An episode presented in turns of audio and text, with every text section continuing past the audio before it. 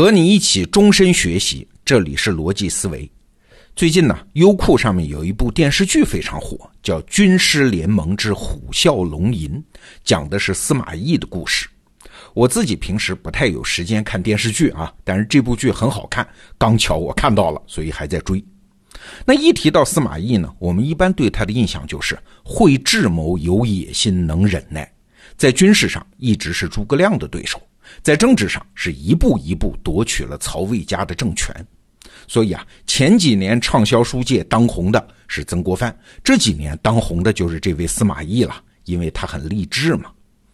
那今天呢，我们就跳出这个个人成功学的视角，再来看看司马懿。从大的范围来讲啊，司马懿生活在三国时期，就是东汉末期，那个时代啊，最大的时代主题只有一个。就是在乱世之后，怎么重建稳定的政治结构？怎么回到黄巾起义之前的那个汉家王朝的状态？虽然刘家天子的汉朝，尤其是东汉啊，也不怎么样，但是有一句话说得好啊：“最糟糕的秩序也好过没有秩序啊。”当然了，刘家天子卷土重来是没有可能了。所以当时的各路军阀，包括曹操、刘备、孙权这些人，从个人动机上都是想称帝。但是其实也在上历史的考场啊，在考一道题呀，承担一项历史使命啊，就是重建稳定秩序。但是请注意啊，这不是谁的军事力量强谁就能办到的。打群架最后出现一个最后的赢家很容易，但是要建立一个稳定的政治结构那就太难了。一个社会想要稳定下来，是需要多个方面的支撑力量的。我们以前的节目讲过啊。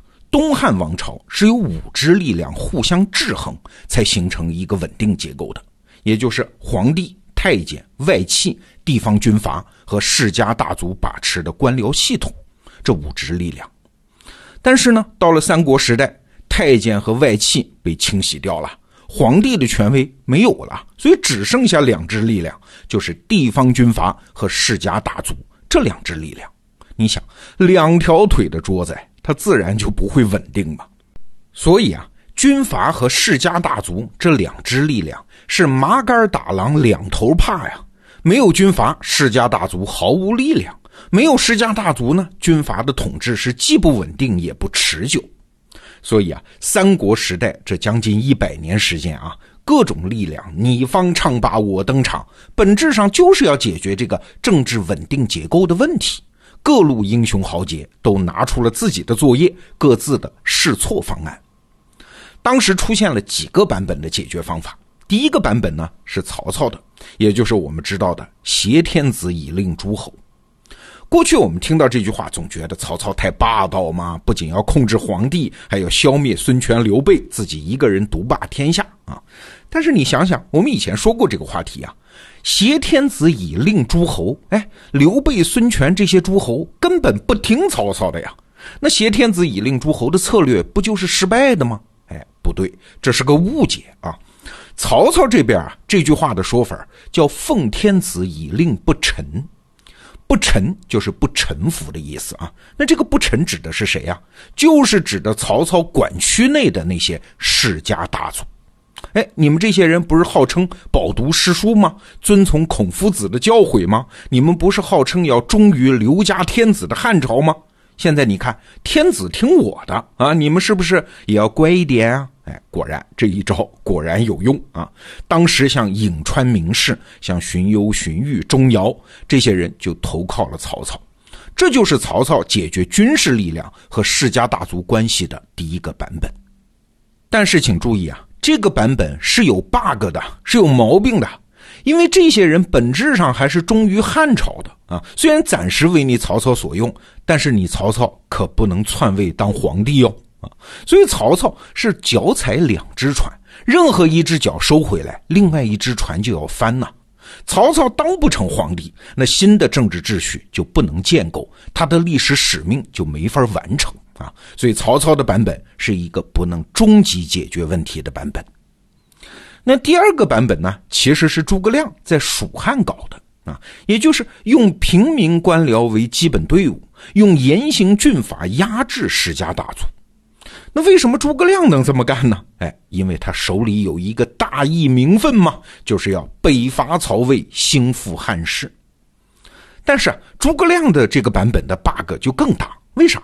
因为蜀汉国力弱嘛。诸葛亮为了压制当地的世家大族，手里这杆大义的旗帜，他就不能倒啊，所以他就必须得不停的折腾，不停的北伐。所谓六出祁山啊，那自然是折腾的民穷财尽，这个方案不可持续。诸葛亮的这段故事，如果你有兴趣啊，可以订阅施展老师的大师课《中国史纲五十讲》，里面讲的更详细有趣，我这里就不多说了。那接下来的一个版本呢，是曹操的儿子曹丕的啊。曹丕赶走了汉献帝，自己当了皇帝，搞了一个九品中正制啊。这是一种选官制度了，简单说就是把天下的人才分成九个等级。那怎么评等级呢？那个时候还没有科举考试啊，所以是由一种叫中正的官员来评定，所以叫九品中正制。这其实啊，也是军阀解决和世家大族关系的一个方案。他的潜台词是这样的：我皇帝继续把持军事力量，实质上还是军阀啊。但是我把让谁当官的权利啊，交还给你们世家大族，谁当官你们说了算。你们是中正吗？你们可以评定九品吗？啊，但是呢，当多大的官我皇上说了算。我把一部分政治资源交还给你们，你们来支持我的政府和皇权，这总行了吧？啊，这是曹丕对世家大族的让步了。但是问题在于啊，曹家的根基还是太浅，远远没有能够做出这种让步的时候。当然了，也有偶然因素作怪啊。那就是那部我们刚才提到的电视剧里呈现的曹家的后人太草包呀，比如说那个曹爽，而司马懿家族又太厉害啊，所以要不了多少年，司马家就把曹家给掀翻了。后来司马懿和他的儿子夺权的时候非常轻松 啊，司马懿几天时间就搞掉了劲敌曹爽。后来司马昭甚至都敢公然杀皇帝呀，杀了之后也没有人说什么。这说明啥？说明曹家的皇权是个空架子嘛，一踹就翻嘛。所以曹丕的版本也是不成功的。好，那接下来就是司马懿的版本了。汉朝刘家天子不在了，军阀出身的曹家天子，你们这些世家大族也不支持。那现在好了，我们司马家来了，我们自己就是世家大族出身呐，我们自己人掌权，这回总行了吧？事实证明啊。司马懿的版本是最接近于成功的。你看，司马家族夺取政权之后，先灭了蜀汉，又灭了东吴，重新建立了一个统一政权，做成了连曹操都没有做成的事儿。但是，为什么司马家族也没有最终成功呢？哎，这就是历史最有趣的一部分了。第一是条件还不是最终成熟啊，要不怎么司马家后来还是不放心，到处封他们司马家的王呢？就是为了克制世家大族嘛。第二，还是偶然原因呢？司马家后来的子孙也是不争气啊，互相杀的血流成河，这就是八王之乱。要知道，司马家这一失败啊，后果是很严重的，因为所有的版本都试了一遍啊，这就再也没有人能够重建秩序啊，所以后来一直折腾到隋朝，才完成了这个时代的历史任务。我们原来讲过一期节目啊，叫“重要的事儿要做三遍”。今天这个故事呢，有点类似，不过我还是有一点新的感慨，就是啊，每个时代都会有自己特定的时代主题，这是要解决的问题，这是出给当世所有英雄豪杰的大题目。英雄豪杰们上考场做答卷等分数，每个人拿出自己的方案，而历史呢，就在这样在旁边冷冷地看着他们。机会窗口摆在那儿，你们各凭本事，一个不行换一个接着上，成也好，败也好，历史并不关心啊，因为历史嘛，它有的是时间，它就这样一点点的用英雄豪杰的血肉冲开自己的河道啊。前一阵儿啊，马云说过一句话啊，惹了大麻烦，很多人骂他。说一个月挣一两百万的人很幸福，像我这样一个月挣二十亿的人是很难的啊！很多人都嘲笑马云矫情。其实啊，挣一两百万的人是历史系统的因变量，是赔是赚是他自个儿的事儿。而一个月挣二十亿的人呢，他已经大到了成为历史的自变量。什么意思？就是他直接参与到大系统的演化和生成之中的，事成是败已经不是他自己的事儿了。